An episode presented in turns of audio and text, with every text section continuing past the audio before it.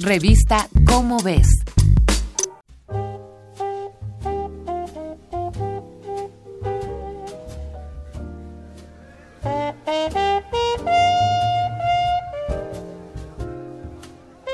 Decía Ernest Hemingway que una copa de vino es la cosa más civilizada del mundo. Y sus palabras no erraron el camino, pues se considera que el vino ha acompañado a la humanidad desde que ésta inició la civilización misma. Los primeros asentamientos humanos datan del periodo neolítico, que tuvo lugar entre el 6000 y el 3000 antes de nuestra era, y en el cual, sabemos, surgió la agricultura, periodo en el que se empezó a sembrar la variedad silvestre de la vid conocida como Vitis vinifera silvestris.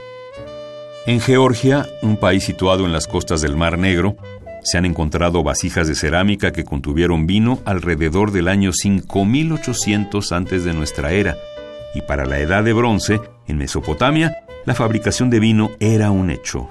Como muchas otras creaciones humanas, es posible que todo iniciara con un accidente, un montón de uvas recolectadas que alguien desatendió hasta que éstas empezaron a descomponerse. Después bastó que alguien se dejara llevar por la curiosidad de su sabor para descubrir el potencial de esa nueva bebida.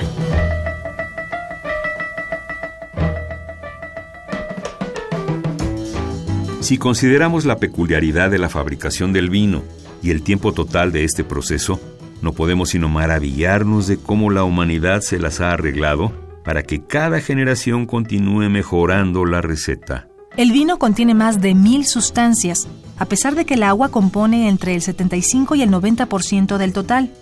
La segunda más abundante en él es el alcohol etílico, cuya concentración podemos leer en las etiquetas y que va del 11 al 15%. En el pequeño porcentaje restante se encuentra todo un universo químico. Un buen vino se consigue cuando se logra un equilibrio bastante armonioso entre ácidos, alcohol, azúcares, astringentes y pigmentos, lo cual depende en su mayoría del proceso de fermentación y envejecimiento en barrica, pero también del clima, la localización geográfica, las condiciones de luz y la temperatura en la cual se desarrolle el proceso.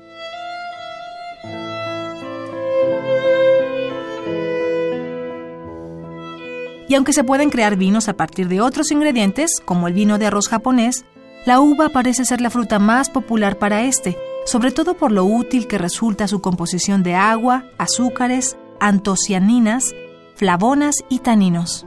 El primer paso es la recolección de la uva, llamada vendimia, que se suele llevar a cabo a finales del verano, de preferencia entre los últimos días de agosto y mediados de octubre.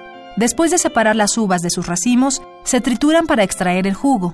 Con solo romper los tejidos de la fruta, inicia el proceso químico que influye en el sabor del vino. Una vez que el jugo se ha triturado, le sigue un proceso de maceración. El mosto, que es como se le llama al conjunto de jugo, cáscara y semilla, se vierte en una cubeta y se deja ahí durante varios días para extraer las sustancias solubles. Al mosto se le agrega dióxido de azufre para eliminar el oxígeno que queda atrapado en él, pues la oxidación puede afectar terriblemente el sabor.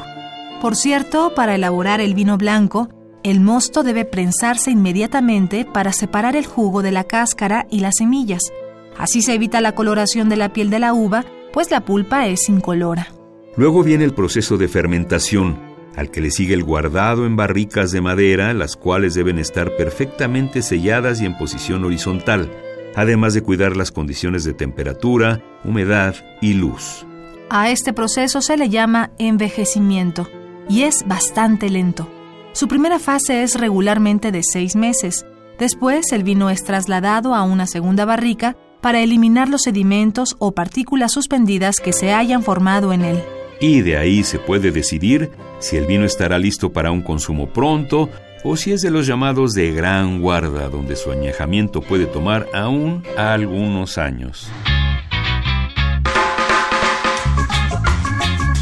Esta es una coproducción de Radio UNAM y la Dirección General de Divulgación de la Ciencia de la UNAM, basada en el artículo El arte de hacer vino, escrito por Plinio Sosa Fernández y Yuri García Márquez. Si deseas saber más sobre los procesos químicos de la fabricación del vino, consulta la revista Cómo ves, la publicación mensual de divulgación científica de la UNAM. Revista Cómo ves